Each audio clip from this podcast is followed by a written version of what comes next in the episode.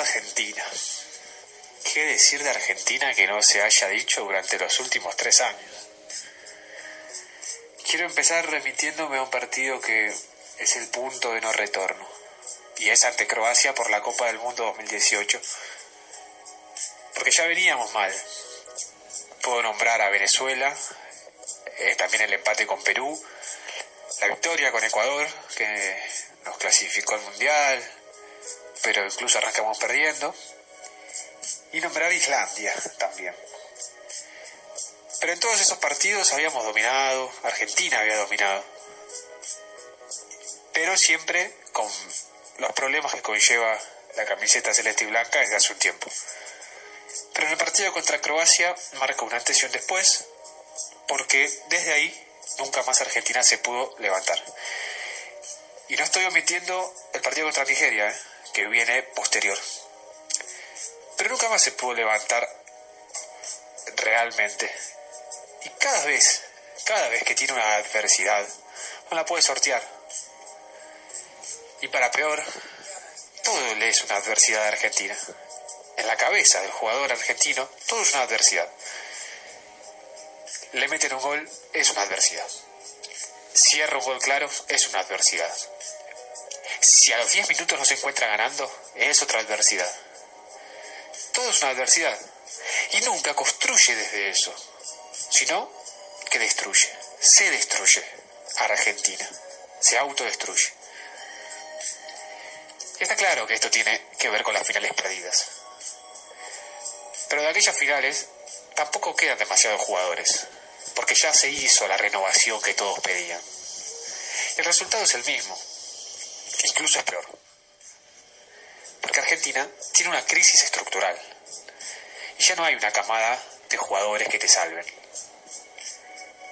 Yo creo que hay una falta de jerarquía en el plantel y en los jugadores argentinos que están perdigados por Europa.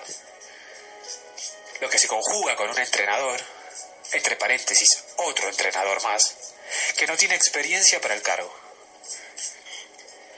Igual vuelvo porque quiero aclarar algo. Argentina tiene una notable baja de jerarquía en su plantilla. Miremos los nombres. ¿Cuántos están jugando en la elite? ¿Cuántos se mantienen en convocatorias? Quiero decir, en el tiempo. ¿Cuántos se mantienen? Siempre están cambiando las caras. ¿Cuántos son los mejores de sus equipos? De los jugadores argentinos que vemos hoy. ¿Cuántos? Los puedo contar con, con los dedos de una mano. Hay una crisis.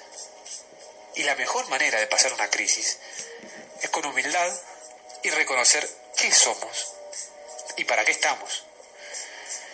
Y además, mejorar las estructuras. Porque yo no creo que Scaloni sea el principal problema, sino que es un problema más, un problema grande, dentro de un encadenamiento de problemas que arrastra Argentina desde hace mucho tiempo y que distintos resultados lo han tapado. Porque las finales lo han tapado, porque llegar hasta la final es, algo bueno, por más de que nos quisieran vender lo contrario, y te tapa eh, todo lo malo. Y después, perder tres finales también te tapa eso malo, porque te lo convierte en otra, en otra cosa. Uno piensa que Argentina está mal por perder la final, y no por todo lo, lo otro que, que subyace. En fin. Eh, ahora Scaloni aceptó el puesto de director técnico y hay que juzgarlo como tal, ¿no? Y las cosas no están saliendo nada bien y tiene mucho que ver con él. Eh, Argentina en la Copa América noté mucho caos, caos en el mal sentido. Porque no hay un orden que permita un caos en ataque, ¿no? Este orden para la aventura. Porque está bien tener un caos en los últimos 10, 15, 20 metros en donde los jugadores se muevan. ¿eh? Ese es el caos bueno. Pero el caos de Argentina está en cada zona, en cada movimiento. Hay caos de los futbolistas y caos con las decisiones del entrenador. Por ejemplo, la formación se llena de jugadores de buen pie. Lo Celso, Paredes, Messi, cuando juega de Paul, Agüero, pero Guido Rodríguez, en fin, pero están desordenados. O pensando más en una función defensiva que en dominar. A Paredes o a Guido Rodríguez. ¿Cuántas veces los vimos pegar patadas? Porque tiene que marcar, porque repliega. Bueno, así es evidente que no se va a poder. Contra Paraguay, que es lo que nos aboca, se pasó de un primer tiempo con un equipo partido al medio, con futbolistas amontonados. Estaban todos a la misma altura, eh, no había escalonamiento, y así es muy difícil filtrar un pase. Y así todo, cuando, y por esto también, cuando se intentaba filtrar un pase, salía mal, o sea, arriesgaban mal, porque no estaba la estructura para filtrar bien ese pase o para realizar conexiones importantes. Bueno, y en el segundo tiempo, Argentina se replegó mucho, sobre todo en los últimos 20, por el temor a ser eliminados. Ahí también vemos cómo está la crisis de confianza que tienen los jugadores y el entrenador argentino. Que estás todo el tiempo pensando en lo malo. Solo tuvimos un momento de esperanza y fue, eh, obviamente, con los dos delanteros, para la redundancia, delante de Messi. Lautaro y Sergio Agüero. La única manera de que Argentina meta gente en el área hoy por hoy es esta. Hay una imagen que se viralizó mucho del final del partido, alrededor de los 93 minutos, aunque eh, yo detesto personalmente las imágenes porque son un fragmento muy ínfimo de tiempo, que no te cuentan la historia completa, pero en fin, a veces ayudan. En este caso es una imagen donde se lo ve a Messi correr en función de ataque con la pelota en los pies, por el centro de la cancha a, un compañero a 40 metros por la banda derecha y a otro compañero en un costado en cuclillas contra ocho paraguayos o nueve. Y bueno, es una buena imagen de que eso fue Argentina durante mucho tiempo. No para salvar a, a Messi, no, sino por lo que fue de las desconexiones y de lo poco que atacaba. Porque no ataca, porque no genera, y porque no lastima. Y no pone gente en ataque con ese sentido. Perdón. Y no pone gente en ataque, quise decir, con sentido. Con un sentido de, de, atacar para llegar, de meter.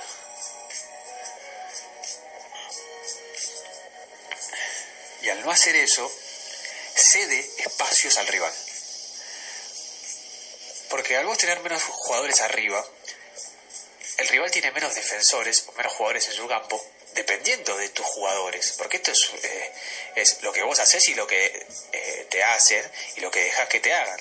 Entonces, si vos tenés eh, si los defensores rivales tienen menos jugadores a los que prestarles atención, entonces se pueden soltar.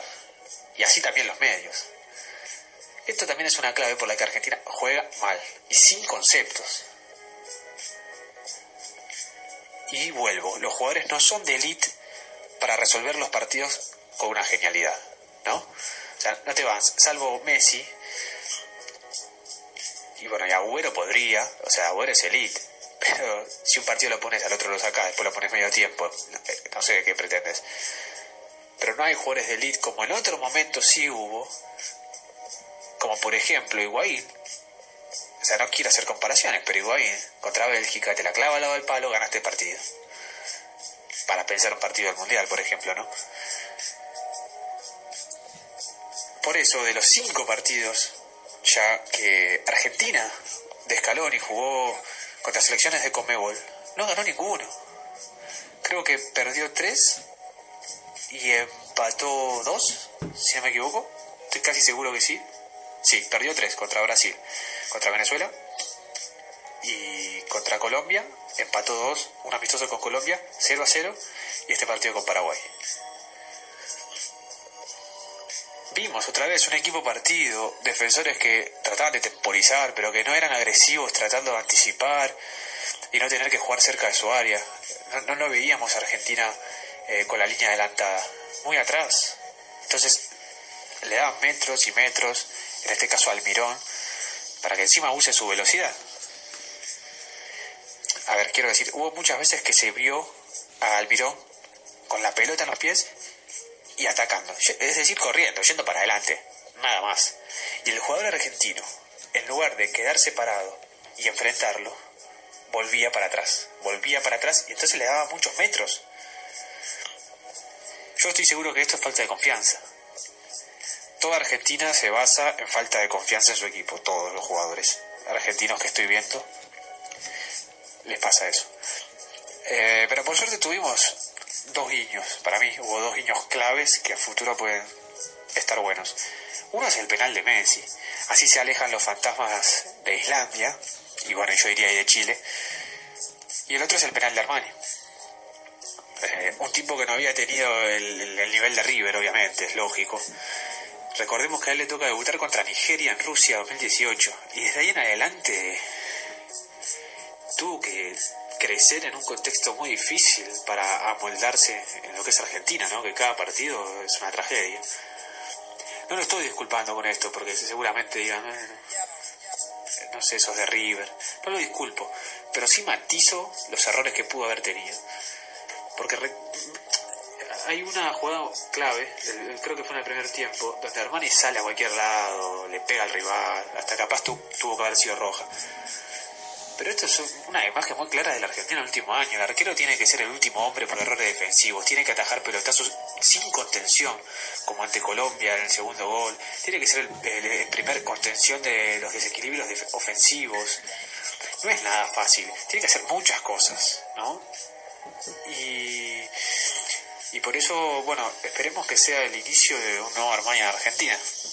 Estaría muy bueno también. Eh, que así sea, porque la verdad que el nivel de River fue bueno. En fin, no quiero hacerlo muy largo, la verdad. No sé ni cuántos minutos llevamos. A ver, me voy a fijar. 12 minutos. En fin, queda Qatar. Y la verdad, se podrá mejorar, puede pasar en un golpe de suerte. Pero no pasas a jugar bien de un día para el otro. El fútbol no es así para nada. Lo que sí se puede ser más competitivos. ¿No? Eso sí podemos ser, más competitivos. Se pueden cumplir más objetivos dentro de un partido. Yo por lo pronto, lo que yo espero es poder sentarme a ver a Argentina y no agarrarme la cabeza a los 10 minutos, ¿no? De decir, ¿qué están haciendo? ¿Qué está pasando? Yo quiero ver una Argentina competitiva, una Argentina que sepa lo que hace. Después los resultados se pueden dar o no. Yo creo que si más o menos sabes lo que haces, el rol que cumple cada jugador, si están con una confianza un poquito mayor, eh, se debería mejorar, se debería mejorar mucho. En fin, eh, el que quiera dejar comentarios acerca del partido, estaría genial, estaría genial. Y si llegas hasta acá, me gustaría que dejen en los comentarios cómo le gustaría que sea el once ideal de Argentina. Yo voy a leer a todos y así se arma un debate también, estaría bueno. Nada más. Seguro después de Qatar hacemos otro, si les gusta. Compartan. Si quieren, si no quieren, no. Hasta luego, locos.